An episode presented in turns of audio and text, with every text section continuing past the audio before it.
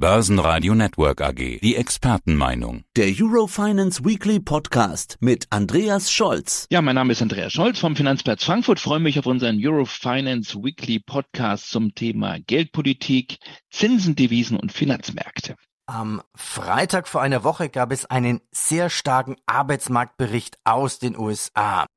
Und dieser veröffentlichte Arbeitsmarktbericht lässt ja weit und breit keine Rezession in den USA erkennen. Also im Gegenteil, im Januar wurden ja unglaublich 517.000 neue Arbeitsplätze geschaffen. Also mehr als doppelt so viel wie erwartet. Man könnte sagen, was ist da statistisch drin? Wie haben denn die Märkte den mittlerweile diesen Bericht verarbeitet und eingeordnet und was heißt das für die Fed? Ja, die sind immer noch am Verschnaufen, zumindest die, die darauf gesetzt haben, dass die Fed irgendwann im Laufe dieses Jahres 2023 doch die Zinsen senken müsste, weil das war immer so die ja, man muss sagen, die Mehrheitsmeinung derer, die gesagt haben, nein, der Paul, der hält das nicht durch. Der macht hier auf, ja, Verbalkosmetik, setzt natürlich so ein bisschen oder versucht uns Marktteilnehmer unter Druck zu setzen, indem er uns verspricht, die Zinsen bleiben lange hoch. Das wird der nicht durchhalten. Und dieser Arbeitsmarktbericht vom vergangenen Freitag, der wirkt doch immer noch ein Stück weit nach. Es war ja immer eine Frage, wer hat recht? Marktteilnehmer auf der einen Seite oder die US-Notenbank auf der anderen Seite. Und die Marktteilnehmer oder der Markt, die Mehrheit der Marktteilnehmer hat eben immer noch das Thema Zinssenkungen auf der Agenda gehabt, zumindest für die zweite Jahreshälfte 2023 spätestens für das vierte Quartal des Jahres 2023. Und das hat sich, Peter, dann doch in den letzten Tagen etwas verrückt. Man muss festhalten, wir dürfen festhalten, die Markterwartungen sind gerutscht in Richtung Fett. Und das bedeutet, dass die Mehrzahl der Marktteilnehmer jetzt doch eher damit rechnet, dass die Zinsen ja vielleicht auch ein Stück weit länger oben bleiben werden. Und da hat die Fed jetzt im Laufe der Woche nochmal nachgelegt, verbal, und hat gesagt, wir sind noch nicht am Zinsgipfel. Wir nähern uns zwar dem Zinsgipfel, kann man so ein bisschen mit dem Kilimanjaro vergleichen. Heiko Thieme hat es ja geschafft in einer Woche auf den Kilimanjaro. Man sieht sozusagen das Plateau, aber auf dem Weg zum Gipfel sind noch ein paar kleine Schritte nötig. Und es bedeutet, dass die FED wahrscheinlich mindestens noch ein, zwei, vielleicht sogar dreimal 25 Basispunkte gehen wird. Und das haben die Märkte bislang noch nicht voll eingepreist. Bedeutet, die FED wird über die fünf Prozent gehen, 5,25, vielleicht sogar in Richtung 5,5 Prozent gehen, sollten die Arbeitsmarktdaten, die wir in den nächsten acht Wochen bekommen, weiter fest sein.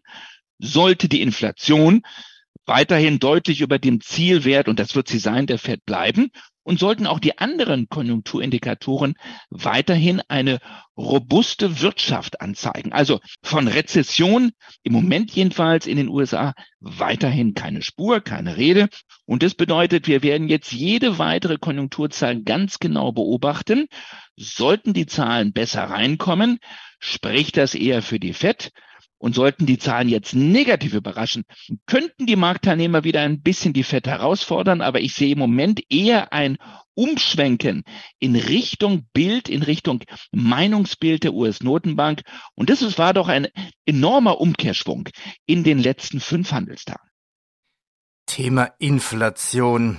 Die ist in Deutschland im Januar wieder gestiegen und zwar auf 8,7 Prozent. Also gemessen wird sie als Veränderung des Verbraucherpreisindex VPI zum Vorjahresmonat.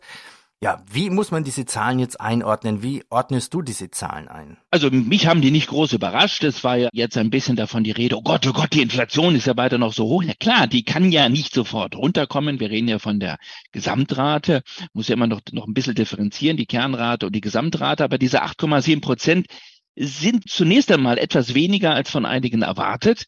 Die Erwartung war sogar Richtung neun Prozent, also eigentlich ein gutes Zeichen. Und zum anderen wichtig, und du hast es eben gesagt in der Frage, wir vergleichen ja diese Zahl immer mit dem Vorjahresmonat, also mit dem Januar 2022. Und da hatten wir noch keinen Ukraine-Krieg. Wir hatten schon eine Inflation. Inflation lag damals schon klar über den zwei Prozent. Es hat schon angefangen zu brodeln. Und dann kam der exogene politische Schock, dieser Kriegsschock hinzu. Und dann ist ja erst die Inflation so richtig angesprungen. Das heißt, ähm, wir sprechen ja gerne oder ich spreche mal gerne von der Mutter der statistischen Basiseffekte. Dieser kommt ja erst und zwar mit dem Frühjahr, mit der Märzzahl, auf jeden Fall dann aber mit der Aprilzahl. Und wenn wir dann die äh, Preisdaten 2023, also vom Frühjahr, mit denen des Vorjahres vergleichen, dann werden wir sehen, dass die Inflation deutlich zurückkommen wird. Sie ist zwar in der Breite mittlerweile angekommen in unserer Volkswirtschaft, aber ich gehe fest davon aus, Peter, dass wir die Spitzen gesehen haben werden. Wir werden nicht mehr zweistellige Raten sehen. Wir werden eher eine Gesamtrate sehen, die jetzt zügig bis zur Jahresmitte Richtung fünf Prozent nach unten gehen wird. Und insofern beunruhigt mich diese Zahl von 8,7 Prozent für den Monat Januar nicht. Wichtig wird das Frühjahr sein. Und dann werden wir diesen Basiseffekt sehen. Und dann werden diese Vorjahresvergleiche auch wieder Sinn machen. Also keine Sorge, Inflation ist weiterhin da, aber wir haben auf jeden Fall, da bin ich mir sicher, den Gipfel gesehen. Die Inflation wird jetzt Zug um Zug zurückkommen. Wie war das nochmal, die Bezeichnung? Die Mutter der statistischen Basiseffekte. Erklär das bitte nochmal. Also wir haben ja, wir haben ja im im letzten März erst einen ersten richtigen Schock gesehen auf der Preisseite. Also im März und im April und dann auch im Mai ist die Inflation kräftig angestiegen aufgrund dieses Kriegsschocks. Wir haben da diesen Anstieg der Energiepreise gesehen. Und das heißt, wir vergleichen dann, und jetzt wird es spannend, die März, April, Mai-Inflation 2023 mit der des Vorjahres. Und dann werden wir einen deutlichen Rückgang schon alleine von der Arithmetik sehen, weil die Zahlen natürlich in diesem Jahr nicht mehr so hoch sein werden wie dieser Schock, den wir im letzten Frühjahr erlebt haben. Und deswegen allein schon aufgrund dieser mathematischen Verzerrung sozusagen, werden wir einen Basiseffekt sehen, der deutlich positiv sein wird. Das heißt, negativ für die Inflation. Und deswegen werden diese Vorjahresvergleiche eine deutlich rückläufige Inflation anzeigen. Und das nenne ich einfach diese Mutter aller Basiseffekte, weil einen solchen exogenen Preisschock, wie wir den im letzten Frühjahr erlebt haben, haben wir ja wirklich die letzten 10, 20 Jahre nie erlebt. Und darauf müssen wir uns jetzt einstellen. Darauf dürfen wir uns auch ein Stück weit freuen. Und dann werden wir sehen, die Inflation ist nicht weg, aber die Inflation wird deutlich im Laufe des Frühjahrs zurückgehen. Also das ist, glaube ich, der entspannende Punkt. Die Inflation ist weiterhin da und weiterhin hoch, aber rein statistisch sieht es ja, gut genau. aus. Ne? Also okay. Ja, gehen wir einen Schritt weiter. Was heißt das jetzt alles für Euro-Dollar?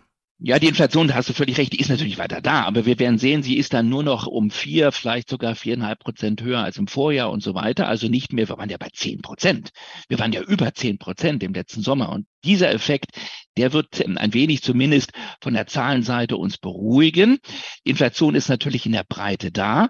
Und ich habe immer gesagt, wenn die Soße einmal aus der Flasche raus ist, dann wird es schwer sein, die wieder reinzukriegen. Das ist ein Prozess. Und darauf schaut jetzt auch die Europäische Zentralbank. Sie wird im März noch einmal die nächsten Projektionen veröffentlichen. Sie wird im März, das hat sie angekündigt, 50 Basispunkte anheben. Und dann werden wir sehen, ob es im Mai vielleicht reicht für einen kleinen Zinsschritt, also 25 Basispunkte. Und dieser Mai-Termin, der wird ganz entscheidend sein, weil wir im Mai dann wissen, wie sich die Inflation über die Frühjahrsmonate hinweg verhält. So, was heißt das alles für Euro, Dollar? Wir sind wieder runtergekommen beim Euro und zwar von 1,10 deutlich wieder runter Richtung 1,07. Die Luft ist ein wenig raus. Der Dollar bekommt ein wenig Rückenwind. Die Dollarbullen werden ein wenig mutiger, weil die, die der FED nicht trauen wollten, so ein bisschen jetzt zurückweichen. Das ist das, was ich in der ersten Antwort sozusagen mitgegeben habe. Der Dollar bekommt wieder ein wenig Stärke. Wir kommen also beim Euro zurück und ich glaube, wir werden uns jetzt so einpendeln zwischen 1,06 und 1,09, je nach Datenlage. Aber die 1,10, die haben wir erstmal beim Euro nach unten verlassen. Zinsen. Die Rückkehr des Zinses hilft ja nicht nur den Banken, okay, das ist klar, sondern auch der deutschen Börse. Wieso der Börse? Die konnte ja in dieser Woche einen Rekordgewinn vorlegen. Also zu den Banken nochmal ein ganz kurzer Nachtrag. Was haben wir über die Commerzbank und auch über die Deutsche Bank hergezogen? Was haben wir uns gefragt? Was muss sich an den Geschäftsmodellen der Banken ändern? Die Commerzbank war ja fast schon abgeschrieben. Jetzt steht die Commerzbank wieder vor dem Wiedereintritt in den DAX. Und das nicht, Peter, weil das Geschäftsmodell der Commerzbank sich nun extrem verändert hat. Nein, weil vor allen Dingen der Zins auch zurückgekommen ist. Natürlich, Commerzbank hat auch vieles an Hausaufgaben bewältigt, auch die Deutsche Bank, aber der Zinseffekt ist nicht zu unterschätzen. Die Zinswende bringt den Banken wieder ein Zinsergebnis. Und auch die deutsche Börse als Marktplatz hat davon enorm profitieren können im vergangenen Geschäftsjahr 2022. Im Wertpapierverwahrgeschäft, wo die Kunden sozusagen Bareinlagen bei der deutschen Börse parken und die deutsche Börse mit dem Geld arbeiten kann, hat das wieder ein Zinsergebnis gebracht. Der Handel mit Zinsderivaten, mit Zinspapieren, ja, es war ein ganz anderer Handel als in den Vorjahren. Hinzu kommt natürlich ohnehin das volatile Marktumfeld. Also dieses Auf und Ab die hohe Volatilität, ob es die Devisenmärkte waren, die Rentenmärkte oder die Aktienmärkte, ob es die Gasprodukte waren. Also in einem solchen Umfeld kann man eigentlich nur ein gutes Ergebnis hinlegen. Die deutsche Börse mit starken Zahlen, mit Rekordzahlen für das Jahr 2022 sucht jetzt, und damit runde ich ab, eine neue Strategie. Vorstandschef Weimar hat ja einen Vertrag, der geht bis Ende 2024. Jetzt ist die große Frage, kommt da strategisch nochmal der große Wurf? Stichwort Übernahmen, Fusionen. Die deutsche Börse ist gut unterwegs. Was Weimar fehlt, ist nochmal so ein richtig großer strategischer Wurf. Es soll eine neue Strategie verkündet werden im Laufe des Jahres.